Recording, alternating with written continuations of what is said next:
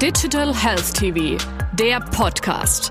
Alles rund um die Digitalisierung im deutschen Gesundheitswesen.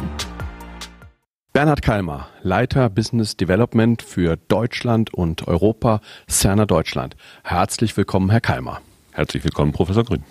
Unser heutiges Thema künstliche Intelligenz und Standardisierung. Was hat künstliche Intelligenz eigentlich mit Standardisierung zu tun? Können Sie das unseren Zuschauern erläutern?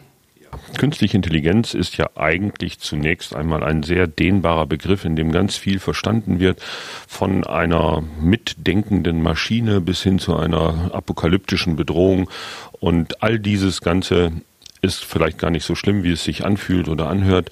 Das Wichtige für mich ist da drin, ohne Standards können, kann es überhaupt keine künstliche Intelligenz geben. Künstliche Intelligenz braucht Unmengen von Daten und die sollten möglichst gleichartig sein über viele verschiedene Menschen, aber möglichst gleichartige Strukturen, dass diese Daten überhaupt ausgelesen und interpretiert werden können.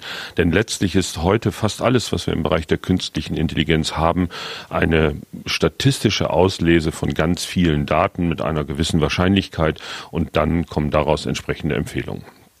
Wo steht die Standardisierung in Deutschland Stand heute? In Deutschland sind wir ganz gut unterwegs an zwei grundsätzlichen Stellen. Standards wie HL7, IHE oder auch DICOM sind gut verbreitet. Hier handelt es sich aber im Wesentlichen zunächst einmal um technische Standards. Das heißt, hier ist geregelt, wenn an der ersten Stelle eines Datensatzes eine Zahl steht, dass der andere auch weiß, was diese Zahl sozusagen bedeuten soll.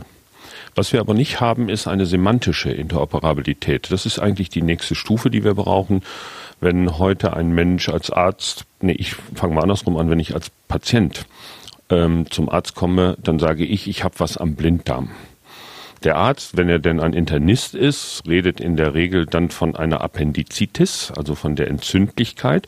Und wenn er ein Chirurg ist, dann redet er eher davon, dass er den Blinddarm rausnehmen möchte. Also er redet über die Appendektomie. Wenn wir diese drei Wörter jetzt in den Computer tippen, dann kann die künstliche Intelligenz erstmal damit nichts anfangen, es sei denn, sie weiß, dass Blinddarm Appendektomie und Appendizitis dasselbe Organ beschreiben, aber unterschiedliche Tätigkeiten an diesem Organ beschreiben.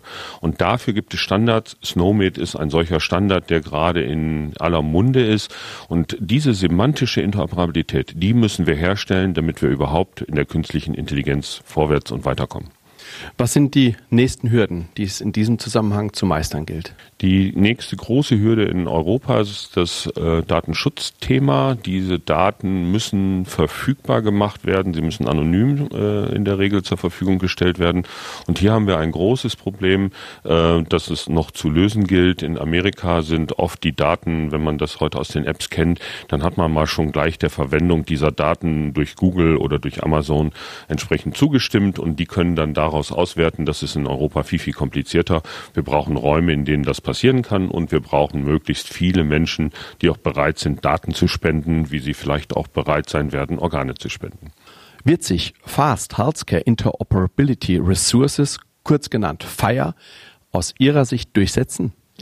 Unbedingt. Äh, wir sehen das heute schon in Deutschland, dass große Industrieunternehmen auf diesen Standard aufgesetzt haben. Er ist ursprünglich mal entwickelt worden in Amerika, um eine einfache Interaktion zwischen mobilen Geräten und den Daten zum Beispiel in der Cloud oder in großen Rechensystemen zu verwenden. Und wir glauben, dass dieser Standard das Potenzial hat, aus der HL7 Sprachengruppe heraus für viel Interoperabilität zu sorgen und beizutragen. Leider kleine, kleiner Wehmutstropfen auch im Fire ist es notwendig, dass semantische Interoperabilität über zum Beispiel eine Terminologie wie den Snowmit erst hergestellt wird. Wenn Sie sich etwas wünschen dürfen, was wäre das?